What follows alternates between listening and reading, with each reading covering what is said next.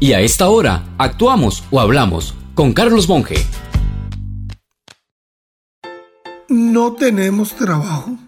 Con ese nombre leí en un periódico una carta de una señora que firma como asistente administrativa y fue tal su mensaje que motivó este comentario y la cito parcialmente cuando dice, ya no sé qué más hacer para no verme en la penosa y frustrante tarea de tener que andar pulseándola en trabajitos temporales que remuneran solo para comprar el arroz, que desgastan todas las ilusiones de un buen futuro y van agresivamente borrando la seguridad en mis capacidades laborales y con esas palabras describió también lo que sucede psicológicamente a quien sabiéndose capaz de realizar una labor determinada por su estudio o por su experiencia no encuentra a dónde desempeñarse.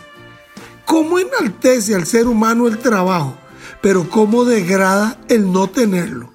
Es un tema con un gran componente económico, pero va mucho más allá, va directo a la autoestima del ser humano. Lo mismo afecta al humilde que al profesional cuando se le fuerza a buscar trabajo en una actividad distinta a la que se preparó. Ella escribió, yo quería creer más en un sistema que recompensara el esfuerzo, en la justicia, en la retribución universal al mérito. Y esto es para reflexionar. Es necesario creer. Si tenemos trabajo, a cuidarlo. El país tiene más de medio millón de desocupados.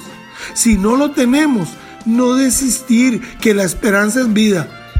Pero en especial, quien puede facilitar espacio laboral para otros, a redoblar esfuerzos, porque un país que prospera no genera cartas como esta.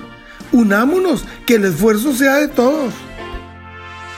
Si desea volver a escuchar este mensaje o compartirlo, encuéntrelo como Carlos Monge Consultoría en Spotify y Facebook. Carlos Monge te presentó Actuamos o Hablamos.